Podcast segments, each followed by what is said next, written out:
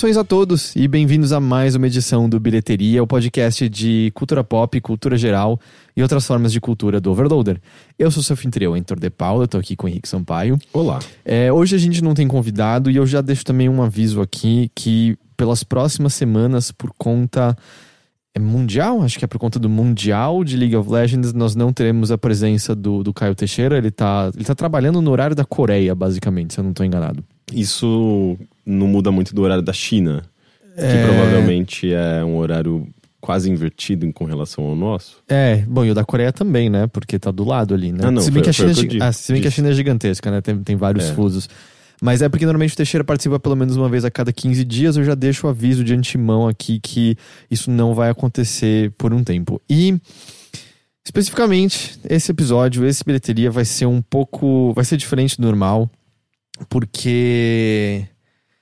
É, eu tô pensando como explicar, eu vou tentar falar e você, e você fala depois, tá bom, Rick? Tá bom. Tipo, a gente tá vindo de um momento muito legal do site. A festa nesse fim de semana foi excelente, foi muito legal, foi muito bom é, ver tantos de vocês. Me parece que a maior parte gostou bastante da festa. Foi um mês excelente pro Overloader. A gente teve vários novos, novos apoiadores entrando.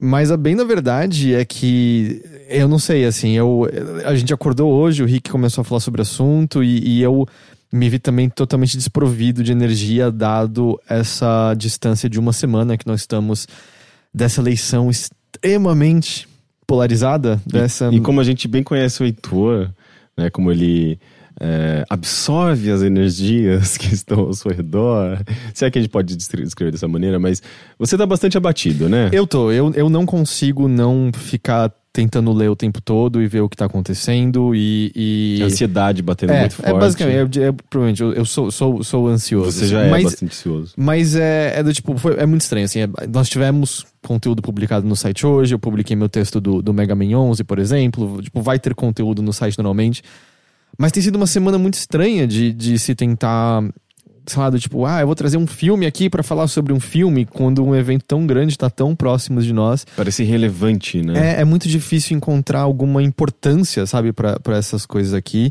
E, e por conta disso, o Henrique ele já tava meio, meio ligado nisso, é de. é, tipo, tava ligado um pouco no assunto. E a ideia era meio, às vezes, mais falar sobre esse sentimento horrível que eu tenho certeza que não tá só me assolando, eu acho que tá assolando é, meio que todo mundo, na, na verdade. É, na verdade, eu, eu, te- eu- eu, por exemplo, eu vejo. Eu tô tentando enxergar tudo de uma maneira um pouco mais neutra e tentar entender eh, mais de um, de um campo de vista eh, eh, eh, sociológico, sabe? Eh, os eventos que a gente tá passando e tudo mais. Tentar me eh, distanciar um pouco de tudo isso de uma maneira não muito emocional, sabe? Porque Uhum. se, se você. eh, te- enxerga, digamos, o, o momento que a gente está passando de uma maneira muito emocional, você acaba indo justamente por conta de toda a polarização e de, por, por conta da. De- desse, desse fato histórico que a gente está vivendo uma eleição muito, muito, muito esquisita, né? Muito cheio de extremos, você acaba se abalando muito. E eu, eu acho que eu tô me escudando justamente Talvez. com essa perspectiva um pouco mais eh, eh, antropológica da coisa. É, eu acho que provavelmente uma vida inteira na qual você já teve que se escudar de uma série de preconceitos e ataques e coisas do tipo, provavelmente te, te deu uma, uma armadura, uma casca mais grossa para as situações do que eu, provavelmente. Ah, não sei, na verdade, eu sei lá, é, é, é, para mim é, é, é algo é algo muito, muito forte também. Só que ao mesmo tempo, ah, eu acho que eu tô falando muito sobre, sobre Uhum. o tema também com, com outras pessoas e falar sobre é, ajuda, porque Eu- é uma espécie de terapia. Eu só queria. é, peço, peço desculpas que eu vi algumas pessoas no chat meio. Mano, eu já tava achando que você ia falar que o site acabou, que você tava saindo. não, não, não, calma, o site vai continuar e tal. Isso tá tudo, tá tudo certo. Mas eu só queria deixar esse aviso porque é, semana que vem a programação da bilheteria volta ao normal. E nós não, nós não somos cientistas políticos aqui, nós não vamos fazer, tipo, análises políticas nem nada. A gente só achou que poderia ser válido falar sobre esse sentimento que eu acho que tá todo mundo tendo nesse momento. Esse, esse, esse estranho momento que estamos todos vivendo. Mas ao mesmo Mas- tempo, eh, eu também quero trazer algumas razões para que. para tentar desconstruir um pouco esse sentimento, para não, não ficar só tipo, oh meu Deus, a gente está vivendo uma era de, de, uh, de extremos e ninguém se entende, ficar lamentando, sabe? Uhum. Eu detesto essa lamentação, acho que não serve é, pra nada. Bom, eu, eu, o, o, meu ponto prazer, é tentar. lamentação.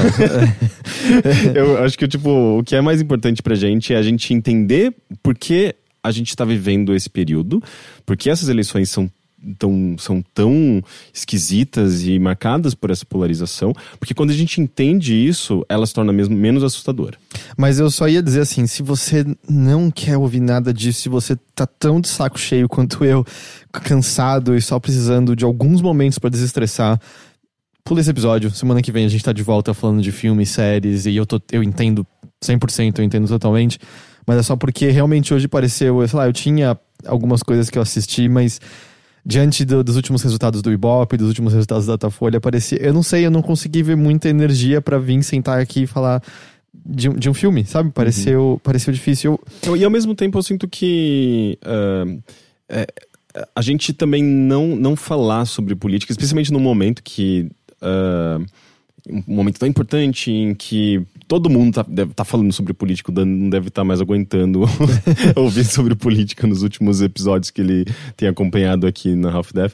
É, é, a gente sempre se posiciona é, com relação a muitas coisas, né? A gente fala de, de obras, a gente fala de videogame, de filmes, de quadrinhos, e, e como a gente sempre defendeu aqui, essa a mídia e a arte, ela é é, é, ela, ela é impossível de você desassociá-la da, da, da, realidade, é, da, dos conflitos reais, da, é, enfim, da política, da, da nossa vida. Uhum. Então é, é, natural que a gente toque na política o tempo todo. Então é, seria, não sei, seria esquisito a gente simplesmente ignorar completamente toda a nossa, o nosso, o que está acontecendo ao nosso sim, redor. Sim, sim, é porque, é porque, vamos dizer, parte do, do, que eu, do, do, que eu argumento que não é ignorar, mas não é, não é a nossa. Não é o nosso. Não é a, a, a nossa alçada. Né? Exato, né? não é disso que é sobre o site, uhum. não é para isso que as pessoas vêm, vêm atrás de nós. Por isso que eu até falei que acho que minha perspectiva aqui era mais até porque eu imagino que todo mundo tá sentindo, sabe, essa tensão que você faz assim com a mão e ela é física entre seus dedos, sabe? E é insano.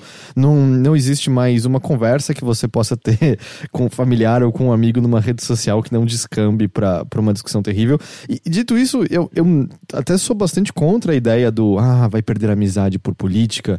É, eu, eu, por exemplo, falando de um ponto de vista muito pessoal, por exemplo, ah, eu não concordo com a, a visão política do, do, do João Amoedo, por exemplo. Mas eu jamais perderia amizade com uma pessoa porque ela vota no Amoedo. Eu acho que, uh, da mesma maneira, eu não concordo, sei lá, com, com o Cabo da Ciolo. Se bem que o Cabo da Ciolo deu uma entrevista, ele é puta homofóbico do cacete. Sabe? Ah, sim, é. é, é. Tá, mas sei lá, eu não concordo com sei lá, com a Alckmin, mas eu não vou perder amizade com uma pessoa que vota no Alckmin. Eu acho que, para mim, a grande exceção nessa, nessa, nessa eleição é justamente o, o Bonororo, uhum. uh, pelo fato do, do, do, discurso dele sempre ter pego uma parcela da população e tratado como menos cidadão, né? O preconceito latente em diversas em diversas, diversos segmentos do discurso dele, das ações e, e, do que ele já mostrou que ele faria. Eu, eu sempre achei que a, o discurso bonitinho de ah, você não vai perder amizade por conta disso era sempre vindo de um lugar muito privilegiado, porque, sabe, a partir do momento que você é uma pessoa que vai sofrer diretamente com esse discurso de ódio dele, ou conhece pessoas que você ama, que você tem carinho por, que vão sofrer diante do discurso de ódio dele, não é só uma questão de amizade, só é uma questão é uma questão de caráter, eu diria, é uma questão de, de, de, de direitos iguais, direitos iguais a todos. Então assim, eu não acho que isso é surpresa para ninguém, acho que qualquer pessoa que acompanha a gente, a gente já tinha se posicionado contra ele, eu acho que a gente nunca chegou a Hashtag ele não oficialmente em nenhum momento, mas. Mas, bom, acho que esse posicionamento nosso era óbvio, assim, mas não é muito. Não é muito nem sobre isso, acho que. que, que, que é o meu, meu sentimento exato, assim, é mais.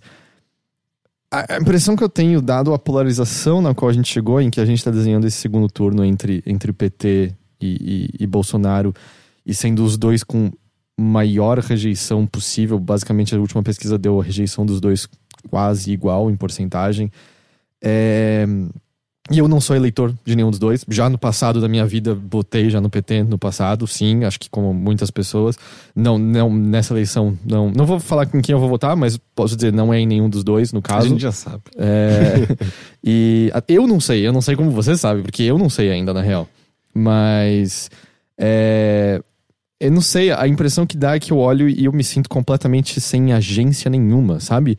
Parece que eu tô vendo duas pedras gigantes sedimentadas, travadas, teimosas ao extremo, imóveis, e não tem absolutamente nem nada, nem nenhuma diferença que possa ser feita, porque essas duas pedras estão seguindo o curso delas e é como o final de velocidade máxima 2 em que a gente pode frear um navio, mas ele já tá vindo com uma velocidade de tanto tempo que metade dele vai entrar na cidade. É, mas é Sabe? que você tá, você tá colocando muita emoção aí no meio, daí tudo fica muito grandioso e muito uh, perigoso e, e, tipo, justamente é, é, eu acho que é você tá num desses extremos da desses dois lados, sabe? E eu acho que é uma maneira muito assustadora de olhar para as eleições. E de fato, assim, é por conta de. de claro, é, a gente pode chegar num ponto no qual. Uh, uh, direitos conquistados podem ser revogados, uh, outras leis que, que nos obrigam ou que, nos, que movem a sociedade para um, um, algo que a gente não acredita podem ser aprovadas, e isso muda muito a nossa rotina, né? Então a gente está num, num, ponto em que é, é um ponto muito decisivo. Então, ou seja, tem, tem impacto, tem importância, é importante, mas ao mesmo tempo, eu. Como, sei lá, a gente sempre esteve, na verdade, nisso, né? Nesse contexto. A gente sempre esteve. É, num, sabe, nossa democracia é muito recente.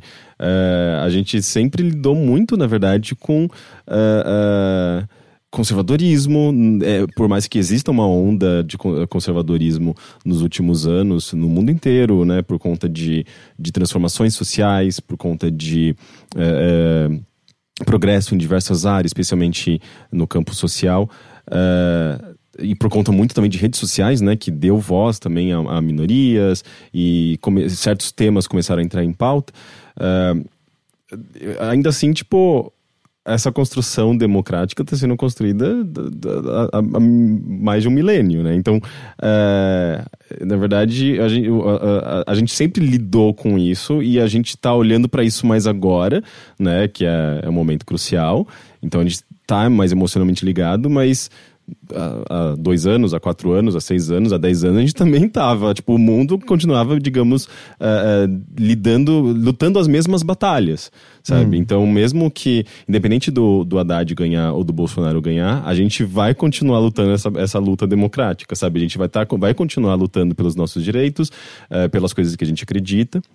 Então, ok, é importante a gente entender que esse momento vai determinar um rumo. Mas isso não quer dizer que, é, que a, a, essa luta vai, vai, vai se acabar, independente do lado que a gente que, que o Brasil tomar, sabe? Vai ser mais difícil ou vai ser mais fácil, dependendo do, do que a gente acredita também. Mas ainda assim é só uma continuidade é, de uma história e a democracia é isso, sabe? Tem horas que é, uma perspectiva impera e tem horas que é outra, e, e, o, o importante, na verdade, é tentar manter um diálogo que que você acredita que vai ocorrer? Então, a, a democracia é o diálogo, né? Tá Se... bom, você acredita que que, tá, que é... a democracia vai se manter? Por conta da, da, da questão de autoritarismo. E do, é... e do vice do Bororo, Exato. que me assusta muito mais do que ele. É Bolsonaro, si. vai. Tipo, a gente não precisa. É, aqui não tem sistema de busca, né? É, é a gente não precisa entrar na ser pejorativo. Mas Bororo é... não é pejorativo, é só pro sistema de busca não, do, do, dos do, do, de quem apoia ele não encontrar. É só isso. Por isso que tem vários do nomes. Do SEO, se diz? Não, do tipo, na, porque as pessoas que os defendem, por exemplo, colocam na busca o nome dele, no uhum. Twitter, por exemplo. E aí, se você tá o criticando, eles te atacam. Ah, entendi. Por isso mas que as é... pessoas escrevem Bonoro, Bororo, Bololoro. Ah, essa altura, quem, quem, quem fica dando ego search lá, o ego search, se bem que é sempre quando é a própria pessoa, né? Mas quem fica procurando, certamente tem umas cinco abas diferentes com todos os nomes. Teve uma, teve uma pesquisa, acho que da, da FGV, que tinha alguma coisa relacionada ao Bolsonaro e alguém perguntou: Ah, como é que vocês fizeram essa pesquisa, já que muitas pessoas. E aí eles tinham os termos, eles usaram Bozo, usaram Bonoro, usaram Bonossauro. Nossa, complicado. Mas né? é o que aconteceu. Eu, eu acho que o que mais me confundiu foi. Eu vi uma amiga tweetando, tipo, odeio Pocket. E eu fiquei muito tempo falando: Nossa, o que ela tem contra o aplicativo de guardar arquivos para serem lidos mais tarde? Ele é bom. Não, Pocket é bolso. Entendeu? Tipo, as pessoas estão mudando tão rápido de nome que eu não tava entendendo que Pocket É, começa fazia a referência. tornar Eu incompreensível. não tinha mais ideia. O Dan, o Dan, pela cara dele, caiu na mesma coisa também. Então, mas, ah, por exemplo, ah, o PT, que é claramente um partido de esquerda, ah, embora tenha ah, tido uma atuação bem, bem cen- centro, né, tipo, por, por conta também de- da, da oposição e para tentar equilibrar as coisas e, e não deixar as coisas ah, ruírem ao longo do- de todos esses anos, né, desde que ele, de- desde que o Lula foi eleito. Ah, lidou muito com, com oposição, né? A gente, por exemplo, eu como um homem gay, eu acompanhava bastante todas essas questões de de, de projeto de lei para criminalizar a homofobia eh, ou, ou eh, enfim, tipo, a, a, a- aquisição, aquisição não é uma boa palavra, mas a conquista de direitos iguais, né? Como ah, a, a possibilidade de eu poder me casar ah, com um homem, né? Tipo, ter a minha, ter a minha relação validada da mesma maneira que uma pessoa heterossexual pode. Isso. ah, foi sabe tipo foi uma conquista mas é, é, foi, só foi feita por conta de muita luta e por conta sabe tipo não minha né mas de toda uma, uma categoria política de toda uma uma, uma massa, né, tipo, que, que eu acho que essa, essa, essa massa ela precisa se destacar para ganhar voz e ganhar relevância, mas enfim, é, isso, isso porque a gente tem pouquíssimas, pouquíssimas representantes, né, tipo, que lutam por essas, essas vozes, mas ainda assim estão lá e enfrentaram, né, oposição, enfrentaram é, um conservadorismo, ah, é, enfrentaram uma, uma maioria masculina ou que não lida muito com essas questões ou que não tem uma grande empatia por essas questões e mesmo assim foi conquistado, sabe? Então,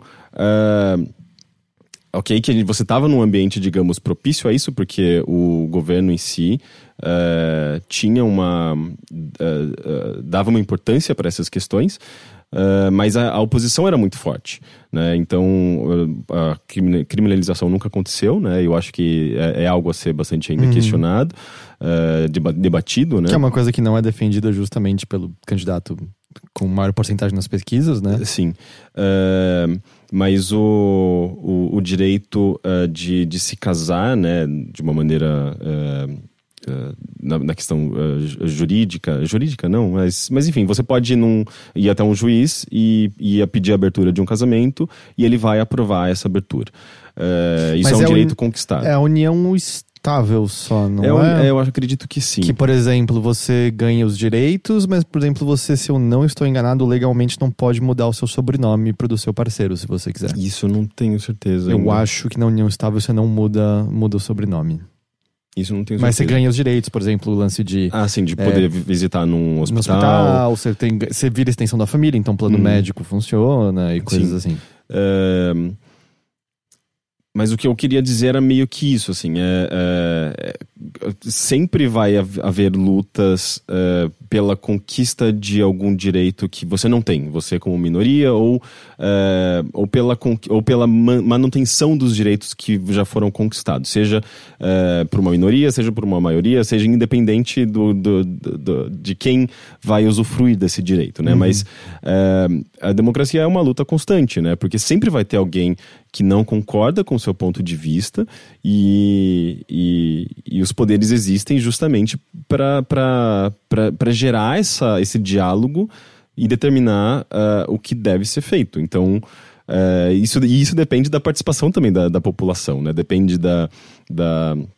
dessa- voz constante, depende eh, de uma eh, de uma observação do que está acontecendo, depende dessa participação. Se você fica alheio completamente, se você assume essa uma postura política, vota nulo, se você não, não tem essa participação, você não vai ser ouvido e aquilo que você deseja para sua vida não vai se tornar, não vai se concretizar, né? Se é que você eh, já não está lá em cima na- dessa pirâmide. Eh, então, independente do que aconteça, eu acho que vai continuar sendo a mesma luta de sempre. Ela só vai ser mais difícil ou vai ser mais, mais fácil. Mas não dá pra. Justamente, você falou, ela dela ser mais difícil. Porque eu lembro de, pelo menos, analistas falando quando, quando Trump foi, foi ao poder nos Estados Unidos. E ele tinha, né, um discurso bastante xenofóbico na, na, na, na- no, no tempo até de eleição dele, ele extremamente machista, uh, teve comentários racistas e tal, mas eu me lembro que exatamente na questão da xenofobia, uma vez que ele foi eleito, uma parcela da população se sentiu empoderada pelo preconceito uhum. que ela uhum. já impunha. E as pessoas que são estrangeiras, que, são, que, que não nasceram nos Estados Unidos, começaram a sofrer assédios e ataques muito mais constantes por conta disso. Assim. Uhum. Assim, e Sabe, justamente, você é um homem gay, assim, isso não é um risco muito. Porque essa também é a grande ironia. Eu sou um homem hétero branco. A grande verdade é que, mesmo que Bororo seja eleito, provavelmente nada muda, vamos dizer, no que concerne a mim. Eu, eu, eu espero, eu tenho empatia até onde eu sei, por isso me preocupo, mas diretamente a mim eu aposto que nada vai mudar, porque eu tô imune a esses preconceitos na sociedade. Mas não justamente... é à toa que a maior parte dos eleitores do Bolsonaro são, são homens eu, brancos. São né? eu, é. são vocês. são é, você. Uhum. E entende, do tipo, porque parece que no dia a dia uma, uma violência uh, de todo tipo, assim, uma violência que seja verbal, que já é horrível, mas até uma violência possivelmente física, uma violência uh, que possa levar você a se machucar ou, ou, mesmo a morrer, pode ter uma tendência mais forte de ocorrer uhum. quando. Porque a, a figura do presidente acaba justamente validando um certo ponto de vista da população, certo? O, o, o, o, o viés ideológico dele está representando mais ou menos uhum. aquilo que a população acredita como um todo, não? Sim, sim, certamente. Uh, tanto é que. Uh, por exemplo, andar de mãos dadas na rua, sabe, para um LGBT, isso é uma conquista muito grande. Sendo que eu acredito que muita gente ainda tenha medo uh, de, de violência, de chamar atenção, uh, não quer atrair, atrair, atrair os olhares, né? Eu mesmo, eu levei muito tempo para conseguir me sentir um pouco mais confortável, sabe? Sabe, tipo, de andar de mãos dadas com alguém sem estar com medo. Uh, tanto é que o normal para mim era tipo isso nem, nem acontecia, sabe? Tipo, tanto é que, é, sei lá, era muito comum amigos meus é, me virem com um namorado e nem perceberem, às vezes, que, tipo, sei lá, uma pessoa conhecida, sabe? Nem perceber que eu que era meu namorado, achava que era um amigo, porque existia um, certo afastamento é, ali no, espacial mesmo, sabe? De. para não dar a entender que é um, um um namorado, sabe, uma pessoa próxima. Só justamente dois amigos. Andando. É, justamente porque uh, às vezes o medo era compartilhado pelas duas pessoas. Então era a gente era condicionado a, a manter esse, esse espaço que normalmente você uh, oferece para um amigo, né, que, que é compartilhado por, por amigos. E e muito aos poucos, assim, eu fui me sentindo mais confortável de demonstrar esse afeto em público, que é um afeto natural, que as pessoas fazem isso, né? Tipo, casais de namorados hétero fazem, pais e filhos fazem, e, e LGBTs querem, querem simplesmente seguir essa, uh, esse comportamento natural do ser humano, que é demonstrar afeto em público. Uh, e isso só, tipo, toque mesmo, né? Tipo, andar de mão dada, que é uma coisa de segurança, de, de compaixão, enfim, uh, é uma coisa muito natural. E, e, e, sabe, tipo, eu me sentiria, obviamente, voltando a, a esse, a esse medo se... Uh, se um Bolsonaro uh, for eleito, por exemplo, né? Porque, obviamente, você vai. Uh, a presença dele, uh, como você falou, né? Meio que valida, valida. Uma, sete, uma, uma, série de, de, de preconceitos. e está muito atrelado, né? Ele está muito atrelado ao conservadorismo, e... a essa visão de que Uh, um homossexual, um, um, um, transexual, tudo, tudo que, que, quebra ali nessas, nessas questões de, uh, de, de, gênero, que, que foge um pouco da, da, da família tradicional, dos valores tradicionais. Uh, tanto é que está muito atrelado tudo, tudo isso à igreja, né? Tipo, a religião. eu acabo me sentindo quase como se, se eu fosse um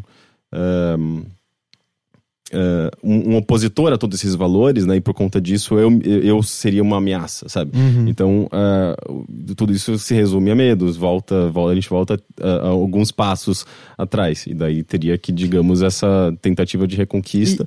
E, e mas isso não, não acho que não, não, não acabaria reduzindo a atuação da, das pessoas na busca por esses direitos, na manutenção desses direitos. Pelo contrário. Mas torna é, muito mais difícil, né? Até mais difícil, mas ao mesmo tempo, quando você tem uma, uma força muito grande opositora, você vai acabar se organizando para combater também isso daí, né? Para apresentar a sua perspectiva e dizer: calma aí, eu conquistei esses direitos porque eu sou igual a vocês.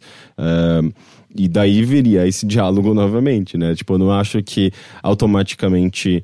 Uh, esses direitos seriam revogados, sabe? Eu acho que, na verdade, o que poderia acontecer é justamente é, um medo por, por parte de quem é visto como uh, uh, inimigo ou uma, um cidadão de segunda categoria, né? Mas, uh, mas ao mesmo tempo, haveria, sim, um, uma organização maior para se manter esses direitos, né? Para que, uh, que não, não haja uma ninguém passa por cima de tudo isso. É, né? mas. É, São direitos que, conquistados meu... isso, é, isso tudo é, é, garantido por lei. É, mas o meu problema é que eu, uma figura autoritária dessas no poder, sei lá, vi de.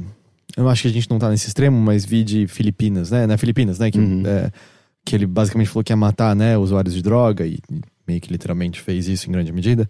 É, uma figura autoritária no poder se cercando de outras figuras com o mesmo viés. E outras que tipo, existem, existe uma série de políticos que eu sinto que não tem escrúpulo nenhum. Eles vão orbitar em quem tá eleito para conseguir algum cargo, conseguir algum poder que seja, e vão se dobrar essas vontades. Existe uma série de políticos de décadas e décadas atrás que eu duvido que bateriam de frente com, sabe? Que eu duvido que fariam qualquer coisa para preservar esses direitos, justamente, que você tá se referindo. Acho uhum. que essa é a parte que mais me assusta, porque eu acho que a gente tá vendo isso nos Estados Unidos, em certa medida, da gente ver o quão rápido é a queda.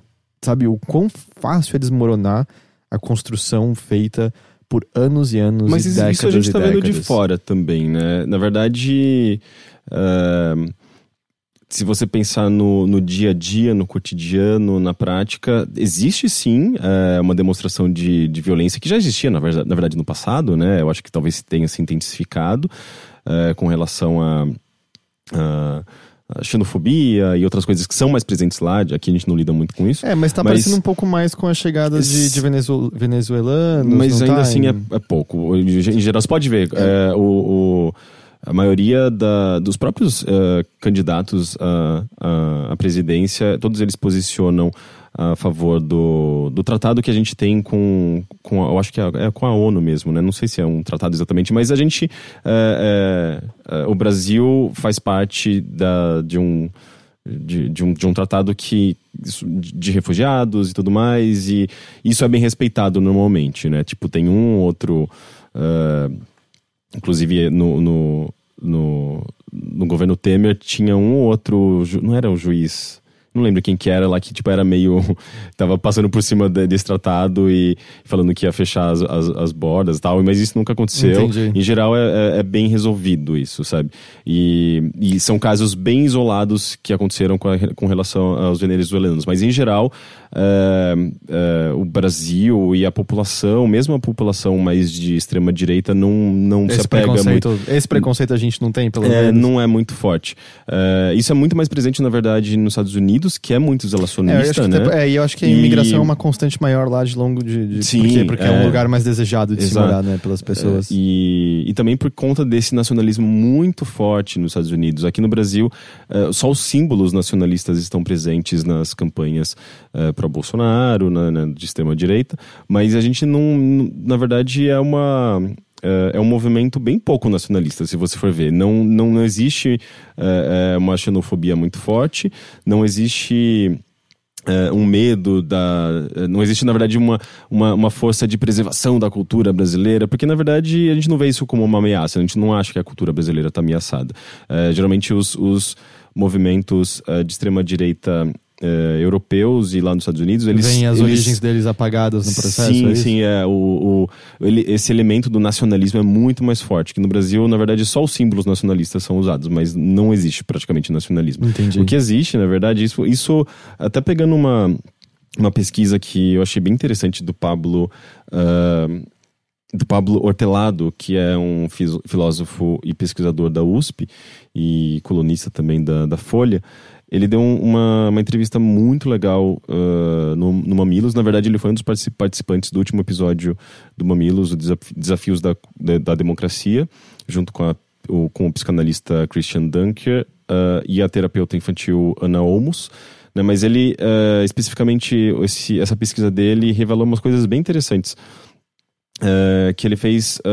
ele basicamente pegou 41 mil postagens que geraram 38 milhões de compartilhamentos em rede social. Eu acredito que mais, não sei se, se mais Facebook do que Twitter, mas uh, em rede social como um todo. Uh, entre elas, 150 publicações feitas por 40 páginas, páginas uh, de. páginas pró-Bolsonaro, né, não necessariamente a página oficial. E a partir desses dados, né, de, de compartilhamentos e tudo mais, ele começou a listar uh, quais seriam os elementos mais comuns, né, desse, desses, desses argumentos da defesa uh, de, de, de, bolsonaristas, né. Tipo, Posso de... tentar chutar? Vai, vai lá, tenta uh, chutar. O, o, talvez o, o mais. O primeiro de todos, segurança. Eh, não, não, exatamente. São as coisas que mais surpreendem, porque é, o nacionalismo e a segurança, que você pensaria, não, eu acho que são as coisas mais fortes, mais fortes são as menos fortes. O que? Economia? Não, economia é, não é citado. O Ué. bolsonarista não, não, não, fa, não menciona economia. Ideologia de gênero nas escolas? É, isso seria uma das coisas. Na verdade, o que é mais defendido, né, pelo menos a partir dessa, com, a partir dessa pesquisa e nas redes sociais, né, o que é mais defendido uh, pelo bolsonarista, né, pelo eleitor do Bolsonaro, uh, é o anti-establishment e tá. o antipetismo como um todo. Que é né? é muito similar a. Quem, quem não é de São Paulo não, não vai saber disso, mas é muito similar ao que a gente teve com o Dória aqui em São Paulo, que ele se vendeu como não político Exato. e, por conseguinte, ele seria diferente do que Alguém de fora, né? Que... Alguém de fora da política. É, porque eu, eu nunca entendi esse argumento, dado que ele tá há 30 anos como deputado então, já. Então, mas, mas ele, se, ele, ele se vende como alguém de fora, né? Ele.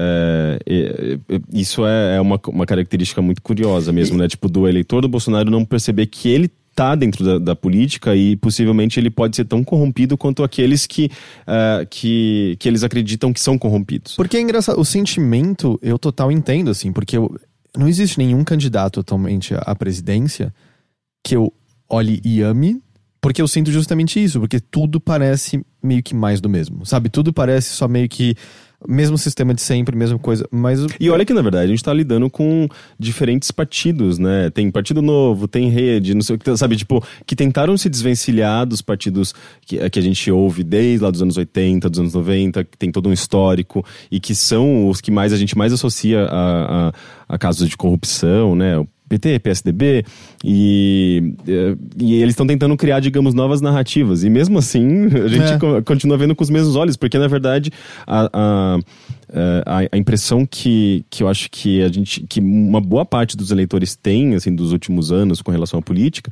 é que está tudo contaminado, né? Muito por conta da, da própria narrativa que a gente foi tendo acesso, né? É, é, muito, sabe, tipo, com o próprio ascensão do, do PT ao poder, a gente tinha uma oposição muito forte, né? Uh, o antipetismo começa a se, se criar aí.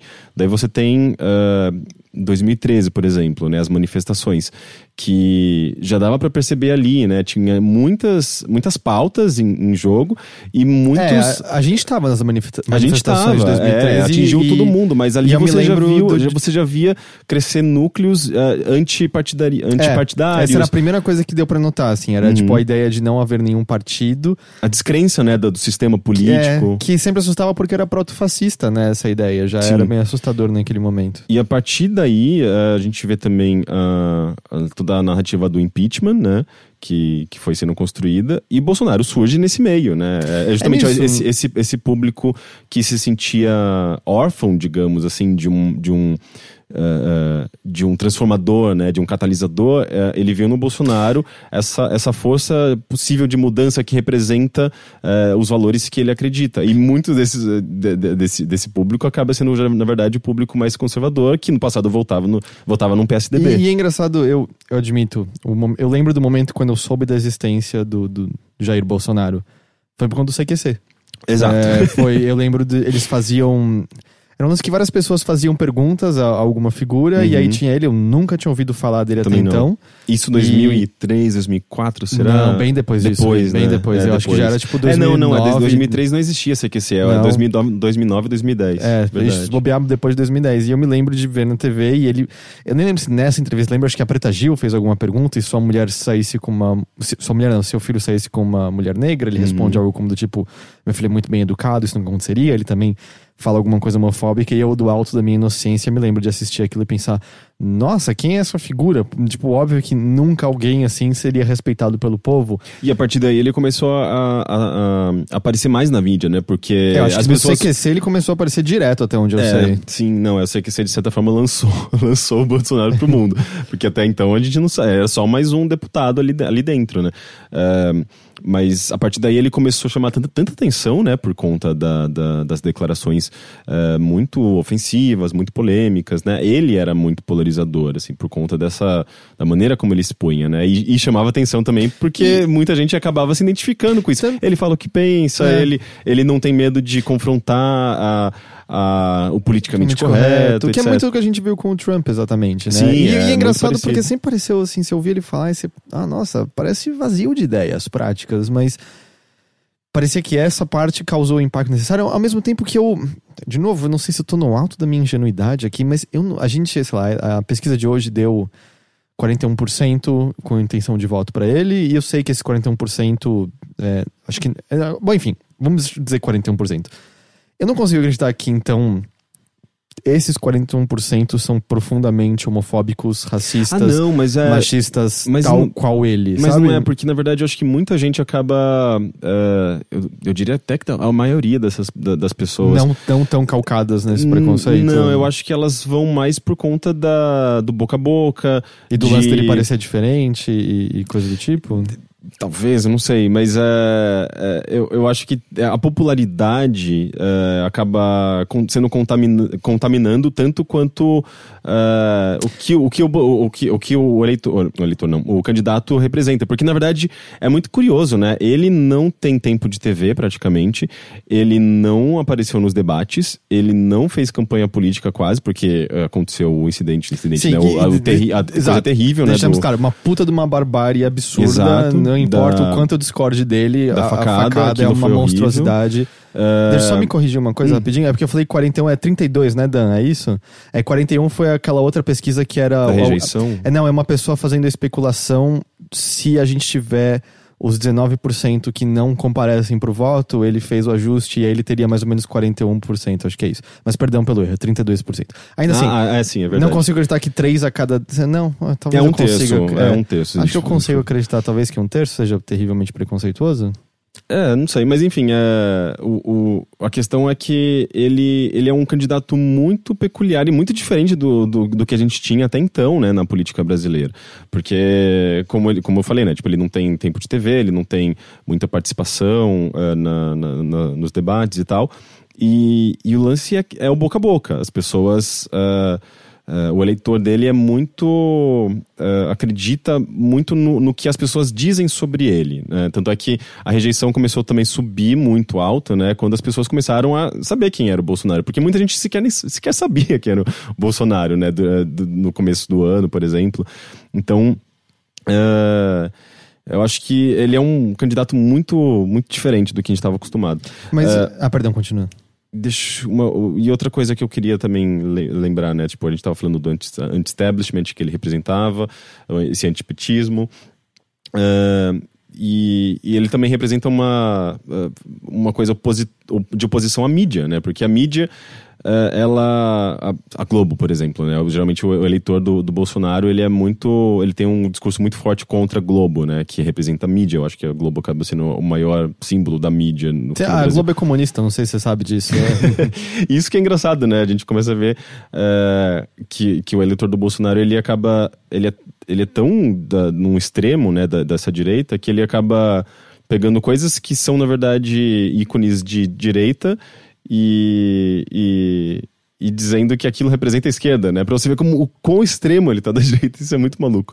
É, falando lá do, do, do The Economist. Ah, né? é verdade, o The Economist é comunista. O Papa é comunista É, também. teve o lance do Papa. É. Tem, Enfim, é, é, é muito curioso. Daqui a pouco isso. eu sou comunista e eu não sabia disso. E, e, e, e eu acho curioso também perceber que todos esses símbolos de, de transformação e progresso, a mídia, de certa forma, ela representa progresso. Pode ver a Globo mesmo, por mais que ela possa defender, é, sei lá, é, é, PSDB, ou, dar, ou pelo menos dar, um, dar, uma, dar a entender que ela é mais. é, defende mais um- uma posição de direita, ela ainda assim, ela tem colocado pautas sociais importantes em novelas, ela tem eh, campanhas de, de em prol de respeito, de igualdade, É, a impressão que dá é que assim, tipo, ela vai, ela vai permanecer o, o mais imóvel que ela pode, mas chega no momento que ela tem que se mexer, arrastar um pouquinho pra acompanhar sabe, é, o- pra acompanhar a- os tempos. Os é. tempos, exato. A, a mídia, ela, ela, ela tá fazendo isso. A academia, é, é, ela acompanha esse progresso também, né? Tipo, se você for ver, ah, em geral, o, num- numa escola, por exemplo, como a ECA, né? Tipo, os professores são, são de esquerda, assim, não, não- é, é quase que é, é estranho você ver, tipo, uma, uma, uma, uma ideologia mais conservadora em, em ambientes eh, acadêmicos. Eh, e você tem também as artes, né? Tipo, representando muito também essa, essa, essa- esse progresso, a visão um pouco mais, mais aberta de mundo. E esses, e, esses ícones, digamos assim, da, da- do, do, do- progresso acabam se tornando inimigos da, da- da- do, do, do, do, do- eleitor do Sim, Bolsonaro. porque. É, é- é que tá, eu queria entender por quê. Porque eu ia falar que eu sei, eu não sei por quê. A impressão sempre que me deu é que parecia que a visão das. Muitas pessoas entraram em contato com tais coisas. hum, Parece que muito recentemente, via rede social.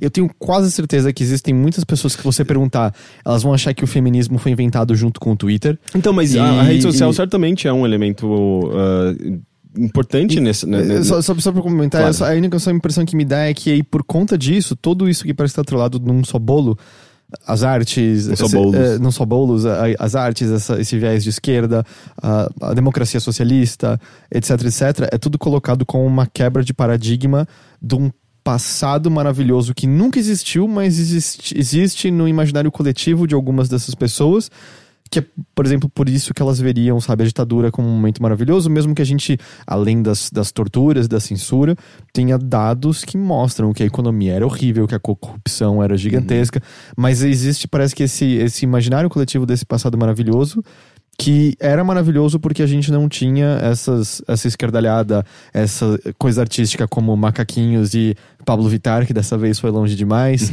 e a Lei Rouanet, que acho que literalmente nenhuma das pessoas que falam o nome da Lei Rouanet entende como a Lei Rouanet funciona. E, e a impressão que dá um pouco é isso, é tudo colocado no mesmo bolo como um grande inimigo daquilo que um dia nós fomos e deixou de ser. Uhum. E, e eu não sei, eu não, eu não sei, eu queria muito entender. Eu, eu não vi ainda alguém fazer uma análise, porque na minha cabeça parece assim, homem branco que tá perdendo poder e, e ficar puto com isso, mas não pode ser só isso. Pra, pra mim, eu acho, que, eu acho simples, assim. É, como é, o, o Bolsonaro ele defende essa, essa perspectiva mais conservadora, os valores tradicionais, é, o conservadorismo no, em geral, né? É, ele defende, ou pelo menos essa, o movimento em torno dele, né? Ele é muito incomodado com o feminismo, por exemplo, né? Que é, a mulher conquistando um poder tão- um poder igual ao do, ao, ao do homem. Ele, ele eh, é um movimento que é muito anti-LGBT, né? Que não, não acha que, que LGBT eh, precisa também ganhar os, os mesmos direitos.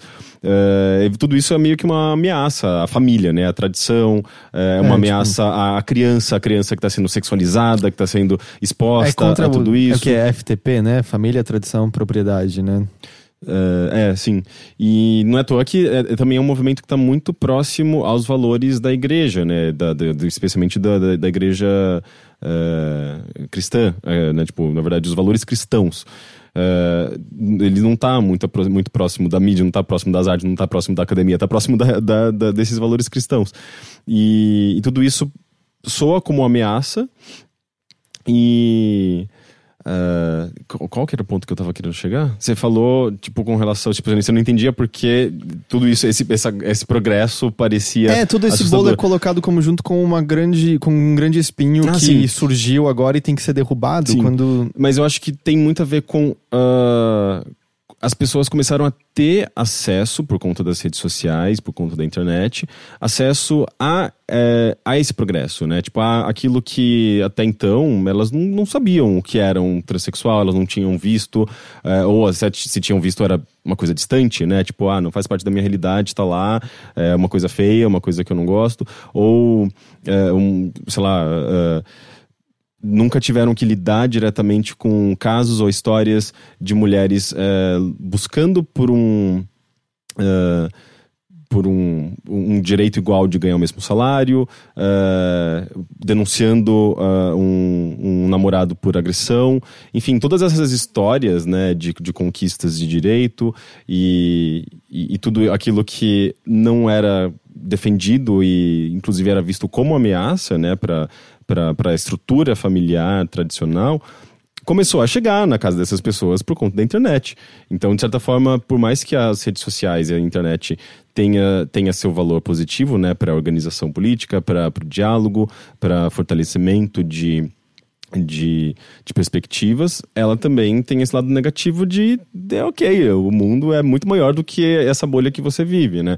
É, por exemplo, eh, cidades do interior, cidades pequenininhas, elas ge- geralmente são muito conservadoras porque elas conservam esses valores tradicionais, né? Não é que tem lá uma igreja que é, é, o, é, é o que une, né? Tipo, aquelas, aquelas pessoas muitas vezes.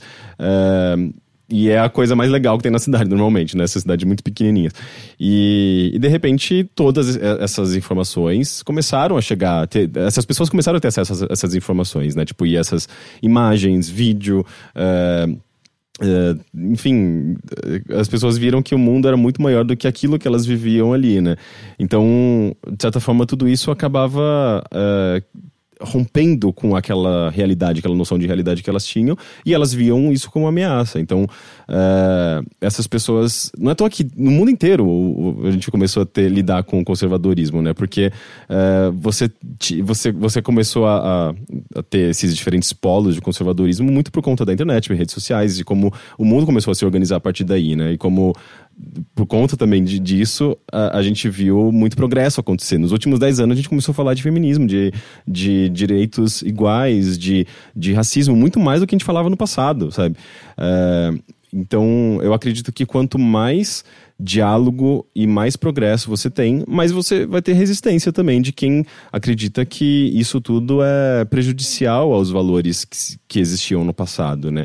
E eu acho que, sei lá, daqui a 100 anos, se eventualmente a gente conseguir superar isso, outros valores eh, que a gente não está discutindo agora vão possivelmente representar uma ameaça ao status quo daquele momento. né? Eh, eu acredito que a humanidade vai, evolu- vai evoluindo dessa maneira, né? A partir do, do que está acontecendo no agora, né? No passado, por exemplo, em 1800 e pouco, eh, as pessoas começaram a lidar pela primeira vez com questões ambientais, né, por conta de eh, industrialização, né, a revolução industrial. E e, e a partir dali, com aquela realidade, né, tipo, da- das indústrias, da, da- de poluentes, eh, de, de água contaminada, de, de centros urbanos lotados, né, e, e se tornando insustentáveis, elas começaram a lidar com aquilo e tiveram que elaborar leis, eh, e, e aí entrou questões também eh, comerciais, né, capitalistas, né, tipo, de querendo evitar que a pessoa, que, que a, a indústria dele eh, tivesse uma, uma produção prejudicada, então, enfim, tipo, a política foi sendo construída a partir daquela realidade. É a mesma coisa hoje, sabe? Eh, então eu acho que, que, que é uma coisa universal. A gente tem características es- específicas do Brasil, né? Essa questão, por exemplo, da xenofobia, que é muito presente lá, não é muito presente aqui, mas tem muito a ver, sim, com essa abertura da, da- do mundo à informação. A gente começou a ter acesso à informação, inclusive aquela que nos ofendia de alguma forma, porque nossos valores são diferentes. E o Brasil é um país muito grande, são muitos valores e muito, muitas culturas. Eh, então, é, eu acho que é, é, é, é, particularmente mais fácil que, que, que, as pessoas entrem em desacordo no Brasil, né? Porque são muitas perspectivas diferentes. Não é à toa, não é à toa que no passado a gente já teve, né? Movimentos, até hoje a gente tem, na verdade, movimentos de separação, porque os valores uh, de um grupo, às vezes, é totalmente oposto dos valores é de outro diferente. grupo. Só que, é, não sei, aí eu só volto pro pro que a gente tava falando no começo, assim, do, do sentimento pleno de, de impotência, sabe? Assim, diante, porque se a gente pegar. Eu, eu, até. Eu acho meio estranho quando colocam, tipo, Bolsonaro e PT como os dois extremos, porque. Sei lá, teve a declaração horrível do Dirceu naquela entrevista que, que independente de como você interprete, foi uma declaração ruim, o lance de tomar o poder independente do, do, do que aconteça lá. Uhum. Mas assim, eu não acho que dá pra colocar extremos da maneira como, como o Bonoro, sabe, se coloca como extremista. O PT parece ainda pelo menos respeitaria a democracia, sabe? Uhum. Mas o, o, o, o, lance que acontece é que onde eu vejo que parece que volta e meia são dois lados da mesma moeda é que a defesa dos, do, de, de quem gosta parece meio que também sempre vir a qualquer custo, sabe? Assim, do tipo, se, se a gente tá acostumado a. Tipo, ah, o Bolsonaro faz uma declaração odiosa. É, tem até aquele bingo que sempre funciona, né? Não, fora de contexto, isso aí é antigo, é, não foi isso que ele quis dizer, é, etc. É, tipo, sempre, sempre existe um. Desvia-se de alguma forma da declaração horrível dele, não importa, não importa o que aconteça. Mas eu sinto que, pelo menos na, na cúpula, sabe, PT, especialmente em relação a Lula, acontece a mesmíssima coisa. E parece que não importa o quanto de informação apareça isso é a impressão minha, pelo menos, que eu tô tendo. Pode ser que eu esteja errado sobre isso. Mas parece que não importa quanta informação apareça, dá-se um jeito de dizer que aquela informação não é válida por algum motivo. E, e para tudo, por exemplo. Não, tô aqui a gente tá numa guerra de fake news, é, né? De, de eu, tudo, tudo que se tornar fake por news. Por exemplo, eu percebi assim, ah, o, toda vez que saía uma pesquisa que mostrava a rejeição alta do Bonoro e, e não mostrava ele passando dos 30% ainda, mesmo após uh, o atentado à vida dele é, sempre tinha ah, as pesquisas falsas do Datafolha, no Globomente, porra. Mas aí, hoje de manhã saiu, ou ontem à noite saiu do Ibope, que mostrava a subida dele, mostrava o ganho de rejeição do, do Haddad. Daí quando confirma. E aí as pessoas. Não, então, tudo sim, claro, quando é pro lado deles, a pesquisa é verdadeira. É mas, mas o meu ponto é que o outro lado, as pessoas que não o querem no poder, começaram a fazer um malabarismo gigante, porque mudou o filtro da pesquisa do Ibope, consequentemente a pesquisa inteira era uma falsidade, estava tudo errado. Então, mas aí, e é aí o viés tipo, de confirmação, é, ele, tá, eu... tá presente dos dois lados. Exato, é esse, é, e é essa parte que acho que, é, melhor, não é só isso, mas é uma das partes que me faz sentir que parece completamente impotente, porque é aquele momento, tipo, não, gente, sabe, é, é tem, você tem acho que a gente eventualmente tem que aceitar os fatos que não nos agradam, uhum, sabe? Exato, e, sim, sim. É, é, a, a, esse podcast do Mamilos é muito interessante. É, o os desafios da, os desafios da democracia, porque ele, é, eles conseguiram juntar três pessoas que têm uh, perspectivas muito diferentes uh, e são especialistas em campos diferentes e complementam esse, esse esse entendimento da, da, da, polarização de uma maneira muito interessante, né? A, a terapeuta infantil Ana Olmos, por exemplo, por que, que ela está ali? Ela está falando muito uh, sobre a infância e como a, a, criança lida com rejeição, com frustração, uh, como uh, ela pode ser mimada. Uh, e, e, como os pais podem proteger uh, esse, essa criança e a dificuldade que ela tem depois quando ela é solta no mundo sem essa proteção. E ela faz uma comparação muito interessante, assim, com, com esse momento de polarização que a gente está vivendo, sabe? Como a gente tem uma dificuldade muito grande de lidar com a própria realidade, com a, a, a frustração das coisas não serem como, como a gente quer. E, e, e já juntando também com a, a perspectiva do, Uh, do Christian Dunker, né, que é um psicanalista, uh, que também já complementa, já dá toda uma, uh, uma profundidade na questão de como a gente projeta no outro aquilo que a gente não gosta, sabe?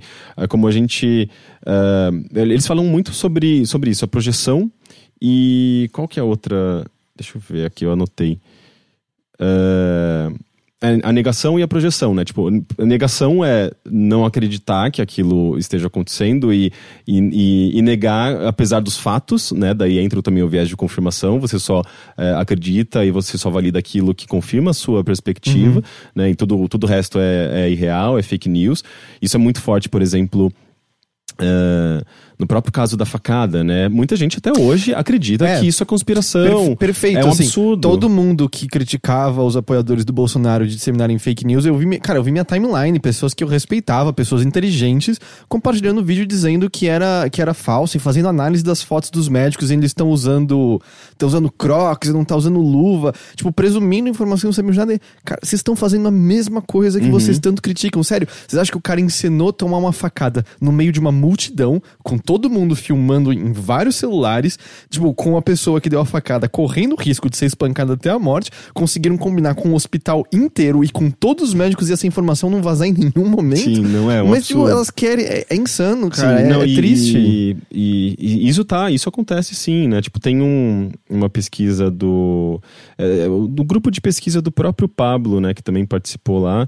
Uh, eles fizeram uma, um levantamento interessante sobre os dados, uh, sobre os números uh, aqui em São Paulo do Ele Não, né, do movimento que aconteceu em São Paulo, que foi muita gente, foi muito grande, mas ele, eles, eles levantaram algumas questões, aliás, alguns dados que mostram que foi muito focado né, no, na esquerda em si, na esquerda especialmente da elite aqui de São Paulo, é, isso não sei com relação aos outros, outros estados, né? O grupo, aliás, o, a pesquisa não aponta, mas é, foi muito focado, né? Tipo, em PT e PSOL, uh, os movimentos mais de esquerda, é, não, não foi muito homogêneo, né? Porque o Ele Não, na verdade, não é só de esquerda. É, tem tem é, eleitores é, de outros... Bom, a, a Scheherazade, né? Que... É, exato. Ela, ela representa muito bem isso, né? Que, na verdade, é, são as pessoas contra o autoritarismo e o, e o possível totalitarismo de um Bolsonaro, né?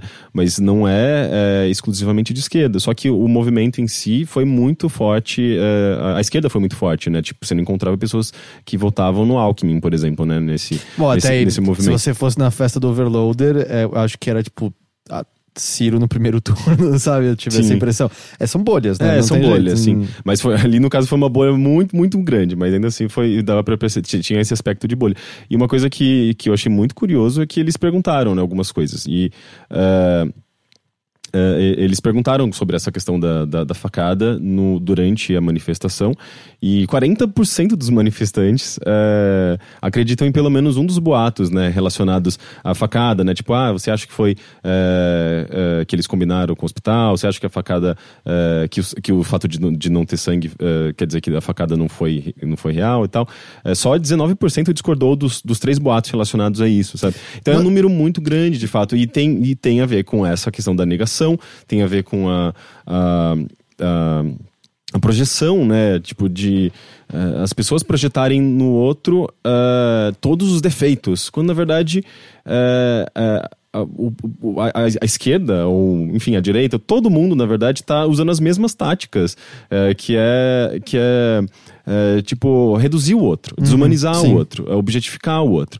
Quando, na verdade, a, a gente deveria estar tá dialogando, sabe? Tipo, não, cara, por, por, que, que você realmente acredita nisso? Por que, que você. Só que é, aí que tá. É, é que tá, é, eu... tá tão polarizado, tá e... tá tão extremos dos dois e, lados não, né, outra, com relação a, acho... esse, a, a, a, esse diálogo que você não consegue encontrar um meio, e, meio termo. E sabe? eu também acho que existem do tipo, com um nazista não há diálogo. Com uma uhum. pessoa que olha para outro ser humano e acha que o mundo seria melhor sem a existência dele, que acha que a morte de todo um grupo é solução para alguma coisa, não, não tem diálogo nesse Então, mas caso. aí, aí é justamente você está generalizando também uma, uma um, um, um, o próprio movimento, sabe? Não, não, tem, tem gente ali no meio, Sim, por exemplo. Não, eu não tô, não tô atribuindo isso a, a nada específico. Eu estou tá. dizendo que, é que existem, é, um, é um extremo. Existem ideias extremas o suficiente para que não haja diálogo possível com elas. Uhum.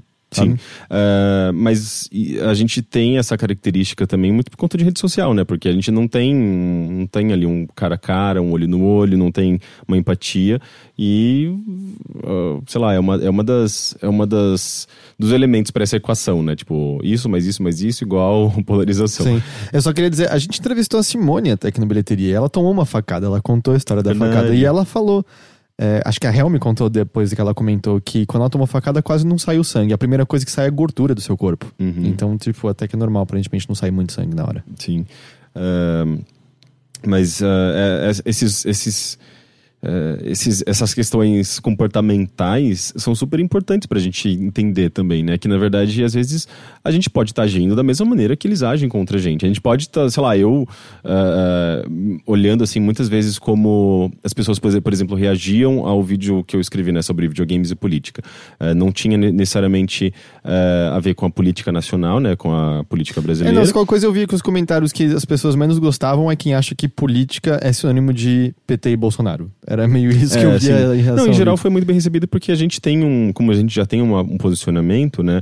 As pessoas, uh, gente, isso já serve como uma espécie de filtro, né? E não é Uh, os, as pessoas já esperam, digamos, esse tipo de posicionamento na nossa criação, né, na, na, na nossa produção.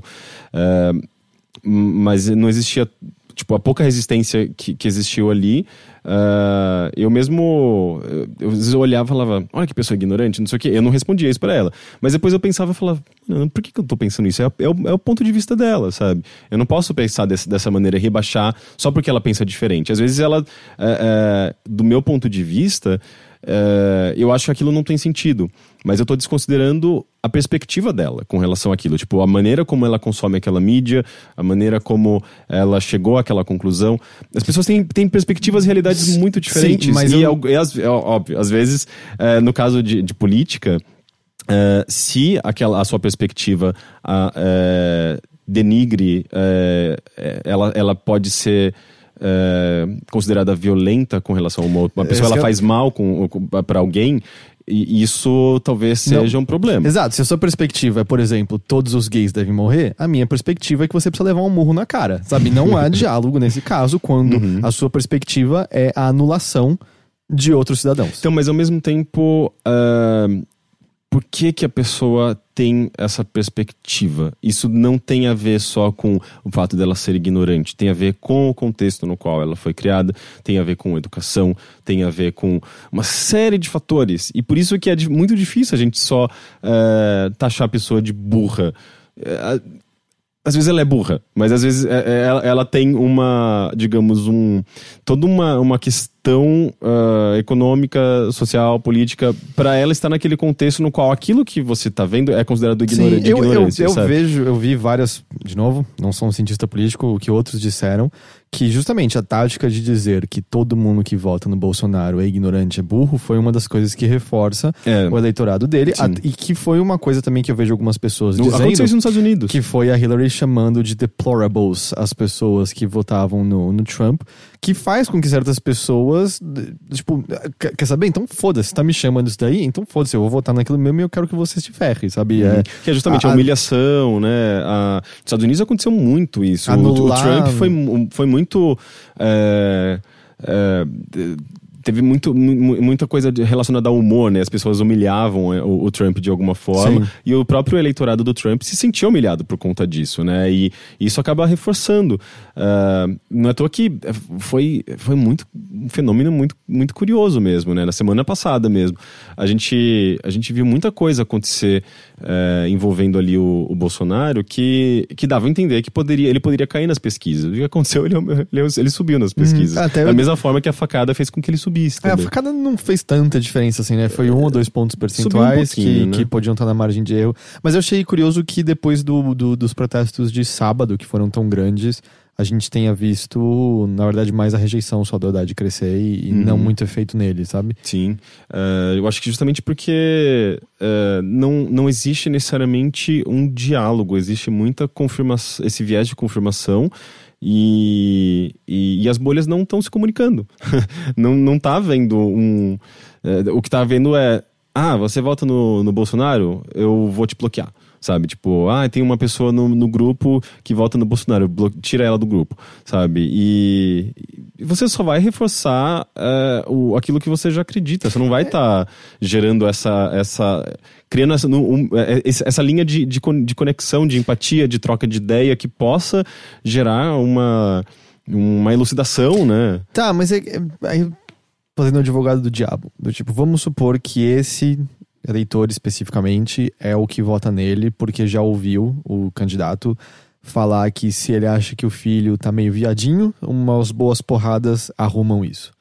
Essa pessoa é, pode ser diretamente uma ameaça para você. Qual, uhum. qual, é o diálogo que você vai poder estabelecer com esse indivíduo? É, eu não tenho a resposta Uhum. pra isso, mas ao mesmo tempo, eh, tudo aquilo que você faz no calor do momento normalmente não é a melhor, da, melhor das, da- da- das escolhas, né? É, que vai ser justamente tão agressivo quanto aquilo que. quanto aquele, aquele golpe que você acabou de receber. Eu acho que, sei lá, num grupo de família, ou num, num domingo, assim, num jantar de família, numa reunião de família, por exemplo, que é um, geralmente é um lugar comum, assim, onde você vê eh, depoimentos que afetam muitas vezes a sua existência, sabe? Afetam os seus direitos. Eh, é meio que, de início, você teria que engol- engolir, né, essa, essa vontade de responder à altura, né, com a mesma agressividade. Mas eu acho que sempre, sempre, sempre eh, a, a coisa funciona muito melhor quando você desarma a pessoa, né? Tipo, quando você eh, mostra algo que que faz com que eh, que, que, que mostre a, su, a sua humanidade, que mostre a sua o seu pon- ponto de vista de uma maneira não agressiva, mas, mas de uma maneira mais, mais humano mesmo. Eh, eu vi um, eh, um- um- uma propaganda do Plan... Meu, sério, foi o Planalto que divulgou essa propaganda, assim, eu achei muito curioso. Não foi nem o Ministério da Saúde, mas tava lá no Twitter do Planalto. eh, e uma campanha que eu achei muito bonita e ela é muito sobre isso, esse tipo de, de desarmar a pessoa da, da, daquilo que ela, que ela acredita. Eh, era basicamente, são, são basicamente pessoas chegando numa mesa, falando, eh, e uma, uma, uma moça que está sentada falando que ela vai participar de uma pesquisa, não sei o quê, e pergunta pra pra ela, ah, você acredita em vacinação? E a pessoa responde, não, não ah, eu acredito. vi, eu achei boa essa propaganda. Pois é, e as pessoas todas ali, elas não acreditam na vacinação, elas Ah, acham é. que Eu ouvi vacinação... falar em WhatsApp, É, eu ouvi falar em internet, WhatsApp que, que causa é, autismo. autismo, ou que uma garota morreu depois que tomou vacinação, né? Que as crianças são muito sensíveis. Então, enfim, as pessoas estão só replicando boatos de coisas que elas é, não conhecem profundamente. Sim, elas não entendem como falar. vacinas funcionam. Exato. e- E replicam aqueles boatos. E a pessoa que faz as perguntas, né? é, ela fala: é, Ah, é, porque quando eu era mais nova, né? Eu deixei de tomar as vacinas e hoje eu sou paraplégica. Ela teve, Ela teve polio- paralisia infantil. paralisia infantil, né? Poliomielite, mesma coisa ou não? Não, né? Então, é a mesma coisa? Poliomielite, Ah, paralisia. Dan não sabe. É, eu não, eu não sei. Mas enfim, ela, ela teve paralisia infantil porque ela não tomou a vacina e. E por conta disso, ela fala que ela até lembra até do último dia que ela teve o movimento das pernas dela. Uhum. E E ela mostra pra, pra pessoa que tá na frente dela um- uma cartinha com várias fotos antigas, né, dela quando era criança, que ela podia correr, podia andar. E, e no momento que ela, que ela fala, dá essa informação, uma pessoa chega com a ca- cadeira de rodas e ela fala, "Ah, e hoje, desde, lá, desde que, eu- que aconteceu isso, eu não posso mais andar, né, eu, eu perdi os movimentos da- da- das pernas. E, e as pessoas ficam muito sensibilizadas, né, elas falam, tipo, nossa, Uhum. Você vê um tipo, exemplo real na você frente, criou um né? impacto, né? Você, tipo, eh, você eh, mudou completamente minha, minha perspectiva, né? E as pessoas saem dali acreditando no, no que a, a pessoa, a pe- a pessoa disse, né? Ela, ela desarmou a pessoa.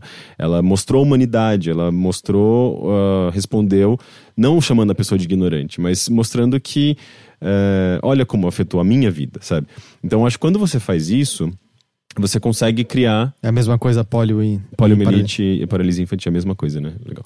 É, mas quando você gera uma, uma, uma relação de empatia, de humanidade, você consegue transformar a perspectiva da pessoa. E não é na base do grito, não é ofendendo. Então, é muito difícil. É muito difícil encontrar essa, essa alternativa, né? Tipo, putz, como que eu vou fazer pra pessoa acreditar em mim, sabe? De uma maneira que, que, que ela se sinta, ela sinta essa empatia, né? Que ela se, se coloque no meu, no, no, no- no meu papel, aqui na minha perspectiva.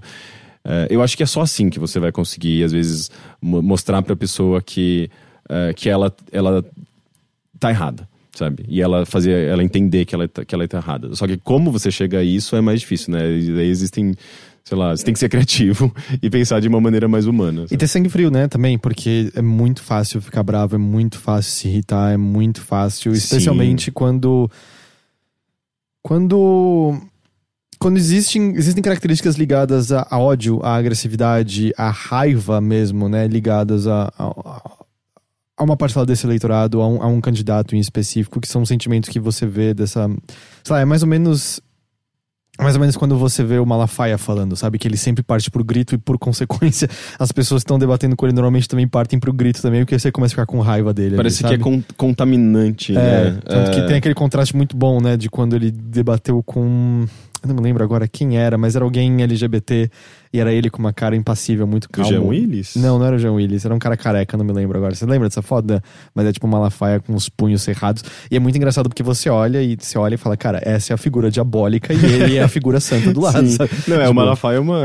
ele é completamente muito, diabólico. É muito é- engraçado, é justamente porque ele, irônico. ele representa todo o mal da humanidade, né? E, e ele tá lá, defende, na verdade, representando uma instituição religiosa cristã. E, mas ele mesmo, eu acho que ele não, é, deve, não deve ser muito reconhecido pela maioria cristã, assim, como um, um líder cristão, sabe? Não, é da igreja evang- evangélica ele é. Eu acho que dentro da, do- mesmo entre É? evangélicos, eu já vi muitos, assim, muitos ah, evangélicos falando que ele não representa nada. Ah, tá bom. mim. Tem vários, tem vários segmentos, É, né? Não é, não é todo evangélico não é igual também, né? Uhum. Mas é. Eu não sei, acho que eu- se eu. Se eu tenho alguma coisa pra concluir, eu acho que esse podcast vai ser um pouco mais curto ou você tem muito mais coisas pra falar? Eu também não, me- não acho que seja um problema ele ser mais curto, até porque, como a gente falou no começo, acho que hoje era muito mais um desabafo e um. E um, e um diálogo, sabe? Sim, não é. Eu acho que justamente porque. Pra ventilar um pouco, É. né? A gente tá passando por, um, por esse período tão difícil e. Mas eu. e eu- é- eu acho que quanto mais a gente conversa sobre isso, mais a gente. é, até se- acalma mutuamente, eu acho que é mais saudável, sabe? Mas eu ia. Um, nossa, eu, eu jurava que é, poderia, poderia ser pior, mas eu vi o chat todo mundo foi completamente de boa, todo mundo concordando, con- conversando muito tranquilo. Mas eu dizer assim, acho que eu, eu queria até abrir, a gente acaba, no geral, né? A gente não. Não abre tanto pra chat nos nossos podcasts, até porque o, o, o que, o que as pessoas acabam. O que a maior parte das pessoas consomem é é a versão em áudio, então quem tá ao vivo. Mas acho que faria sentido, assim, se algum de vocês agora ao vivo, assim, só o que vocês estão sentindo, como tá sendo essa semana pra Uhum. vocês, pra, também acho que tem espaço pra vocês ventilarem, já que, já que essa foi a ideia aqui. Eu acho só enquanto, se, se alguém quer se manifestar dessa forma, eu leio aqui ao vivo. Só queria dizer, é meio esse é meu sentimento geral. Eu me sinto impotente, eu me sinto derrotado.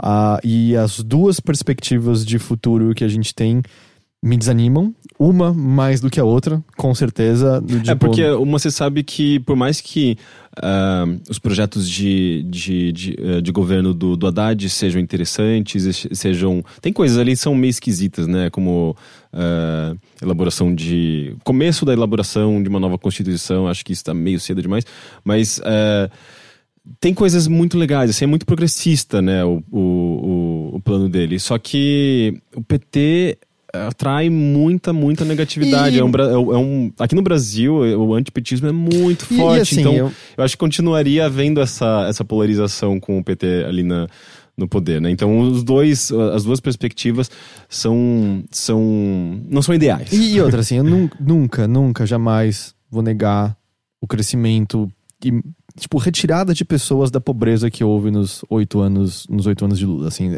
Isso aconteceu, isso é fato, a vida de muita, muita gente melhorou. Mas ao mesmo tempo é impossível desassociar o fato de que há muita corrupção associada ao partido. Sim, de que não, mas a corrupção, coisas... ela. eh, eh, eu sinto que. eh, o PT nunca fez essa autocrítica, nunca assumiu que é um grande problema. eh, mas ela. o, o- o PT, na verdade, ele. Eu sinto que ele atuou em favor da, da transparência, né? Tipo, de, de trabalhar para investigar eh, essa.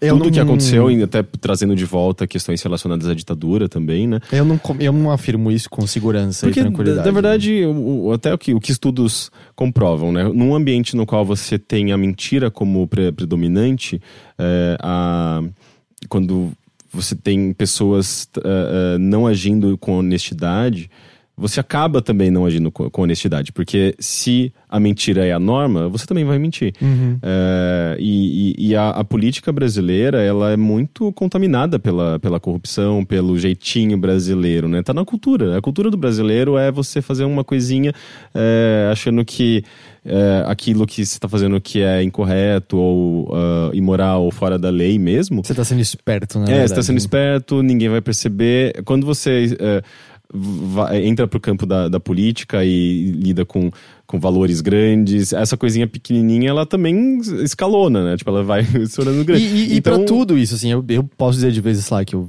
viajei para fora, voltei e não declarei o que eu tinha e eu tinha passado do valor e não cobraram a taxa, tipo, que malandro eu sou, não paguei meus Não, impostos. é, Quando eu, tipo, co- não, isso é uma corrupção, sabe? Ah, eu ah, exerci uma O corrupção lance nessa hora. de, de, de pedir para as pessoas. É, quando você faz viagem é, para fora, pedir para pro taxista, pro cara do restaurante colocar um valor maior na nota para você pegar um dinheiro maior quando você. Sabe, isso daí é normal, sabe? Cultura de empresa, o funcionário é, tirar um proveito, tirar uma casquinha.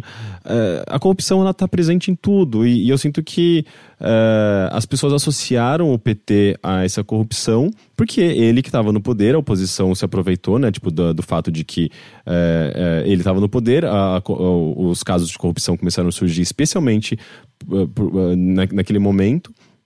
E ficou muito associado, né? Isso não quer dizer que ele é o único culpado. Não, todo, a maioria dos partidos ali eu acredito que são culpados, que estão envolvidos em escândalos de corrupção. Mas aí você tem toda essa narrativa muito forte do, antipe, do antipetismo, eh, dessa das coisas absurdas que a gente ouve relacionada à Lei Rouanet, a comunismo, é tudo uma grande eh, salada. E isso vai continuar, né, com o PT ali no poder. Essa é a grande merda. É, vou- o, o Sasaki só lembrou aqui também do uma coisa, parem com o Daciolo. E eu admito, eu fui das é, pessoas. não, eu, nunca, eu nunca achei engraçado. eu fiz tweets porque eu achava engraçado e aí saiu a declaração homofóbica dele. e- Gente, mas vocês esperavam o quê? Óbvio que ele é muito. Ele é um, é um cara. É um. é, é, fanático religioso. Não, então, o que eu, o que eu falava antes, assim, ó. Sim, eu- o que eu falava dele antes era: se ele não fosse completamente louco, ele até seria ação. Porque ele tinha os lances do morro e dos Illuminati, das lojas Avan. Se bem que as lojas Avan que se fodam, mas é, mas é do tipo: quando ele falava sobre é, assistencialismo social, igualdade de gênero, você. Ah, ah, é, até que, até que eu concordo com essas ideias. Mas aí saiu a declaração estupidamente homofóbica dele, então é, então, então dane-se. Ah, Era, era, era só uma exceção esses, essas questões, né? Tipo, é, o Léo Léo Marconi falou: tô preparando uma revolução gaysista, feminazi preta. é, tô sabendo que vamos ter de ir pra rua enfrentar a nazi. Deixa eu ver aqui que se tem alguém que quis dizer. O Carlos Peli, Pelicelli ou Pelicelli disse. Pra quem está fora do Brasil, a situação, é, a situação tensa e sensação de impotência é bastante nítida. Aqui no Canadá, dá a impressão de que grupos contra políticos estão sendo mais frequentes do que os de apoio. Bom, eu, eu tô aqui no Brasil, eu me sinto igualmente impotente, sabe? Mas isso relacionado à rela- realidade do, do Canadá eu mesmo. presumo que sim. É curioso, né? Porque o Canadá. Mas acho que ele tá falando que ele se sente impotente em relação ao Brasil também. Ah, entendi. É, porque o Canadá, pra mim, é, é, é a utopia que a gente nunca vai chegar, né? Eu nu- Nunca diga nunca. Ah, o Thiago Vieira diz: Estou desolado e puto. Parece que a ditadura aqui nunca acabou. Forças Armadas moderando o país, Judiciário atuando politicamente. Desesperança. Se eu tivesse condições, seria do país. É, por exemplo, o lance do Toffoli, sabe? Mudando o lance. Tipo, é um golpe de 64. Eu, de verdade, essa talvez pra mim seja a coisa mais a ser combatida. Quem tá querendo reescrever a história e dizer que não foi um golpe, dizendo que foi uma dita branda, dizendo que não foi tão horrível assim, e ainda por cima ignorando os dados que a gente tem de que a economia foi um lixo, de que a violência piorou, que é tudo. O mito de que militares são bons administradores. Do tipo, de onde eles tiraram isso? Eu vi até um. Sabe, nem nos Estados Unidos, que a galera aplaude militar até dizer chega. Vilão de filme, volta e meia é quando o militar derruba o presidente e começa a exercer o poder por conta própria, sabe? É. É, e, e é muito comum você também ter o herói, justamente aquele. aque- aque- aquele é, líder de resistência né, à, à opressão e, e ao tota- totalitarismo. Então é muito engraçado que, apesar de todas as tentativas da, da arte representar ah, os valores de, pro- de progresso e liberdade, a gente esteja, nessa situação. Né? Ah, o Henrique Calvoso. Inclusive, isso eu acho que também é uma reação, né? Ah, as pessoas, elas. elas eh, eu sinto que a reação a muitas. Eh, muitas obras da cultura pop, videogame, né? Tipo, eles. Artistas, artistas são, se conectam muito fortemente a esses temas, né? De, de, de progresso e liberdade. E. E, e eu sinto que a, a população tem sentido a, é, as pautas, digamos, né, é, sociais, invadindo a arte, a cultura pop. Como e a se já não, e como a se já não tivesse lá o tempo todo. É, mas Eu achei é. muito engraçado que, né, que tinha, apareceu alguma matéria de um quadro de 1816, eu acho, que é basicamente uma vagina. E os comentários eram, ah, é só, só no Brasil isso, ah, isso é arte hoje em dia, que coisa horrível. Tipo, ah, gente, não, porra, assim, me ajuda a te ajudar, sabe? Me ajuda a te ajudar. É, mas os valores, esses valores estão presentes desde sempre. Henrique Calvoso diz: No meu círculo social, vejo as pessoas votando no Bonoro só para evitar a volta do PT. Tento explicar que ele não é a única opção, que existem vários candidatos, mas as pessoas simplesmente não escutam. A Etienne diz: o problema é que não existe outro partido que ganha com carisma, mas isso faz com que o PT continue esse discurso ridículo de Haddad é Lula. É, porque no fim das contas. É engraçado que os dois, né? Os dois são centrados muito em torno da figura que para eles é carismática, né? O Bonoro e o Lula, né? Ah, sim, não, é, mas o Lula também é um. É, é, é um, é um fenômeno aqui no Brasil, né? De, de popularidade, de aprovação e. E é, é, o PT, na verdade, ele fez, jogou a melhor estratégia que ele tinha, né? Tipo, que era usar o máximo possível do Lula, fazer com que a imprensa falasse o máximo possível do Lula e associar o máximo possível a imagem do Haddad ao Lula, né? Porque o Lula é uma figura muito forte. A Tchelle menciona, eu acho que o importante é a gente tentar barrar a desculpa para o discurso de ódio e a violência que o Bolsonaro representa a dificuldade democrática de governança do PT não é tão grave quanto. Eu, eu não sei, eu tenho minhas. Assim, não, não é tão grave quanto o, o extremismo uhum. do Bolsonaro. Não, sim, mas eu também questiono não, muito fortemente a governabilidade de um Haddad no poder. Eu, eu, eu não acho que. É, sabe, tipo, não tem nem comparação, assim, tipo, um, um, se, é só pegar o plano de governo, de novo, só pegar o plano de governo. É, é muito progressista, na verdade, do PT. Tem coisas muito interessantes ali, mas a resistência eh, afeta a governabilidade, né? Tipo, vai, a gente vai continuar lidando muito com uh, esse mesmo, esse mesmo uh, dificuldade de conexão entre as pessoas, esse mesmo, essa mesma polarização é, é algo muito complicado. Uh, o F. Salles comenta: Infelizmente eu não posso fazer nada. Quem poderia fazer algo eram os próprios políticos, onde deveriam exibir propostas para algo melhor. Só que vão, só que vão ganhar só falando mal do candidato oposto. É, é, a gente tá, a gente tá num, num, numa eleição que fala-se muito pouco das propostas, eu acho que é, muito por conta da polarização. Isso é uma coisa. Mesmo. Eu sinto que onde eu menos ganho qualquer coisa de qualquer candidato são nos debates. Do tipo, os debates são o maior. Não é nada, não tem confronto, não há debate de fato nos debates. É uma porcaria aquele negócio, sabe? É, eu acho que. Eu não sei, é, de fato. Uh, tem sido muito palanque, né? É tipo meio que aproveitar às vezes uma resposta para falar do plano de governo, mas não responder diretamente. Às vezes você tem uma resposta incluída dentro desse, dessa, desse discurso do seu, do seu próprio plano de governo. Tem, tem é, falta, falta diálogo até no, no, nos próprios debates, né? É curioso isso. E muitas vezes eles usam, uh, aproveitam também o fato de do Bolsonaro não estar presente para tentar atacar o uhum. Bolsonaro, uhum. né? O que faz muito sentido também. Eu acho que não ele, uh, ele não está ele está no, no, no, topo das pesquisas e é, é possivelmente antidemocrático, muito do que ele diz, do muito do que ele fala, né? Quando, quando ele defendia que ele não ia aceitar uh, as eleições caso ele perdesse. Mas isso, é, é, isso é, é, é perigosíssimo. mas pelo menos ele voltou atrás. Ele voltou né? atrás, exato. Mas então faz, fazia assim, para mim ainda fez muito sentido, sabe? Tipo, a maneira como aconteceu esse, esse debate, como representa o momento que a gente está vivendo dessas eleições. É, Gabriela Pedroso menciona: Eu tô com muito medo, medo mesmo, do que vem por aí da minha condição de mulher nos próximos anos. Parece que os avanços do feminismo estão sempre sendo combatidos a marteladas. E deixa eu ver aqui se tem.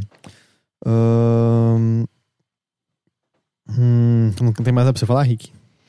Eu acho que. Não sei. É, eu acho que o feminismo é, é, é, muito. Eu acho que tem sido uma das coisas mais debatidas e justamente também por isso é muito. É, é muito. Existe um, uma reação muito forte, né? É, não sei, assim, tipo, a gente tem conquistas recentes muito boas, né? Aqui no Brasil mesmo foi aprovado uma, eu acho que é um projeto de lei, né, que, que pune é, com até três anos de cadeia, ou até mais, se não me engano, assédio em, em transporte público, uma coisa que ah, não, a gente não tinha. Porque né? eram era... de caras que estavam se masturbando em cima de mulheres. Sim, porque né? antes era ou atentado ao pudor ou estupro. Não tinha um, uma coisa intermediária, o que dificultava muito a punição a, a essas pessoas. E agora a gente tem. É, e isso, novamente, tem a ver com o que acontece na realidade, com o que é debatido, né? Tipo, se não fosse por aqueles casos que infelizmente aconteceram das, das meninas é, serem alvo de, de assédio lá no ônibus, o cara se masturbar na frente, é, e, e não fossem a, a, elas tomarem partido e a denunciarem e, e falarem, meu, aquele vídeo recentemente eu acho fantástico. É tipo, é horrível a situação, mas a, a maneira como elas agirem, agiram é muito boa. É, é, aconteceu um caso de assédio, né, no, no transporte a mulher que foi assediada falou para umas garotas novas, assim, de 14, 15 anos. As garotas. Uh, elas é, é, reagiram, né? Tipo, elas falaram, elas gritaram, falaram que a menina estava sendo assediada. Elas não agrediram, né? Tipo, é, mas elas, elas tiveram reação, acho que uma reação espontânea muito boa, assim, tipo, de falar em voz alta, de falar que estava acontecendo assédio, as pessoas saberem, e aquilo representa muito bem o que está acontecendo no mundo, né? As mulheres estão tendo voz e falando e, e não deixando mais aquilo que no passado passava batido, fazia com que elas mesmas uh, se questionassem, né? Será que foi assédio? Será que eu posso denunciar? Será que as pessoas vão acreditar em mim? Não, agora elas, elas se sentem mais empoderadas. Isso é muito importante. E a reação a tudo isso é, é, é, é justamente porque os homens, uh, ou pessoas que não viam, não compactuavam, não compactuam com essa, essa, esse direito, né? Essa, essa voz. Uh, queriam manter as coisas do jeito que estavam, né? Ou seja, é sempre assim, né? Sempre a transformação e uh, o equilíbrio uh, gerando desequilíbrio, né? Tipo, esse, esse, essa, essa ruptura e essa, esse conflito entre esses lados. Muito, e triste. do Sasaki comenta, né? Tipo, mas algo que é para gritar, para todo mundo ouvir. Não importa o resultado, muitos aí botaram as manguinhas de fora e será complicado para minorias pelos próximos anos. Que é o que a gente falou, né? Até uhum. um pouco mais cedo. É... Cadê? Uh, e o Ananias comenta: Eu também tenho esperança, mas confesso que estou cansado. Quero que acabe logo isso. A ansiedade está me dando uma úlcera. Eu tô... Não vai acabar essa questão. A gente, a gente tá inserido num contexto muito complicado, né? Tipo, independente da, do resultado, vai ser difícil, vai continuar sendo muito polarizante. O lance é que tá todo mundo olhando para isso, né? Pra, é o momento que é, é, a gente está nesse, nessa, nesse ponto de ruptura, né? De a gente vai fazer uma curva muito brusca para um, alguns lados, mas norm, daqui a pouco vai normalizar e a gente vai aceitar o que tiver que aceitar e, e, e, vai voltar a ser só cotidiano e rotina e ligar e ver notícia ruim ou, ou não, às vezes notícias muito positivas também, é, mas é, é, é a nossa cotidiano, na verdade. É que só, que só porque a gente tá prestando muita atenção mesmo agora e é um momento de fato importante que a gente vai exercer na nossa cidadania e vai ditar o rumo, mas continua sendo vida normal. e, e, lembrando, né, que, bom, a gente, ao que tudo indica, vai ter um segundo turno, mas o que não tem segundo turno, que é muito importante, é escolher né, nossos deputados que às vezes faz mais diferença do que o presidente, né? Em, uhum. certa medida. Então. Sim, é, não é. Dedique um tempinho para pesquisar. Eu preciso tem, fazer Tem umas ferramentas ainda. muito legais do, da, de sites grandes mesmo. Eu acho que da Folha, se eu não me engano, tem um uh, match eleitoral. Tem algumas ferramentas legais para você pesquisa, procura, sei lá, no Google por uh, matchmaking eleitoral, qualquer coisa do tipo, assim, como encontrar seu candidato, que você vai, você acaba caindo nelas, que ajuda bastante a você conhecer uh, senadores, deputados federais, estaduais, que, que possam te, uh, representar melhor assim, o, seu, o, seu, o seu ponto de vista. Porque esses são, são muitos, né? Especialmente deputado é, é algo difícil de, de gente encontrar um que, que a gente confie mesmo, tipo de, putz, esse daqui eu acredito, eu acho que ele representa bem minha perspectiva. Que esses, esses aplicativos, eles fazem perguntas, uh, acabam criando, traçando um perfil seu e comparando com o de outros candidatos, né? E aproximando né, o, o seu perfil com o perfil do candidato, e daí você acaba entendendo melhor ali quem pode representar você. E eu acho que é isso, né? Para esse, esse episódio. para esse episódio diferente do, do Bilheteria. É, muito obrigado a todos que nos acompanharam ao vivo, muito obrigado a todos que nos ouviram em suas casas. E... e é isso. Semana que vem a gente não vai ter acabado a eleição, mas a gente volta com a nossa programação normal. Talvez um pouco mais deprimido. Talvez. Eu, eu, eu acho que. Eu acho que sim. Eu, eu acho que. Eu acho que não. Eu, eu tô preparado pro segundo turno. Eu acredito que tá tudo meio previsível por enquanto. É, o, o, medo mesmo vai ser no, no, segundo turno em si, né? Nas, nas eleições do segundo turno. Daí sim que coração vai estar disparado. É, não sei, eu, eu sinto. Eu, eu acho que vai dar Bonoro. Eu acho que ele vai ser o nosso próximo presidente. Ah, é, no, é. Não, mas você é bem pessimista. É, mas eu.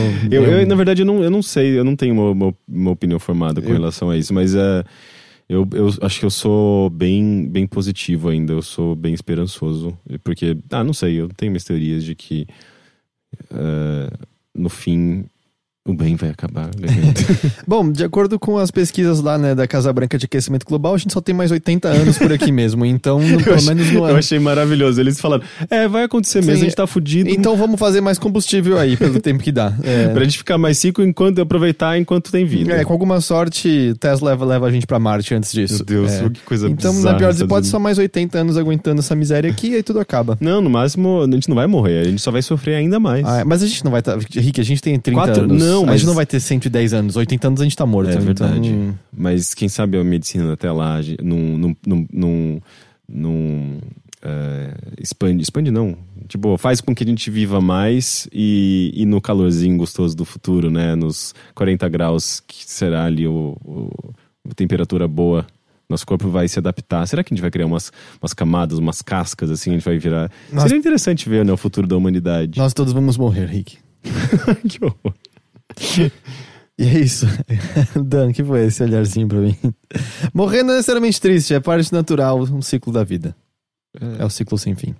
Eu acho que eu sou um pouco mais otimista. Ah, você acha que você vai ser imortal eventualmente? Acho, acho que a medicina vai, vai permitir que a gente atire o melhor da nossa. Porque na verdade o corpo humano Eu não devia ter entrado. ok, não. Não, não vamos, não vamos entrar nisso. Tá bom. Gente, muito obrigado. Uh, semana que vem eu acho que eu tô no meu animadinho. Não, não duvido, mas a gente vai tentar. Eu finjo melhor semana que vem. Tá bom. E é isso. Isso foi um episódio do Breteria. Muito obrigado a todos. É, hoje não teve leitura de e-mail, mas se você tiver, quiser um e-mail lido para uma próxima edição, bilheteria.overloader.com.br. E é isso, a gente se vê numa próxima. Tchau. Tchau.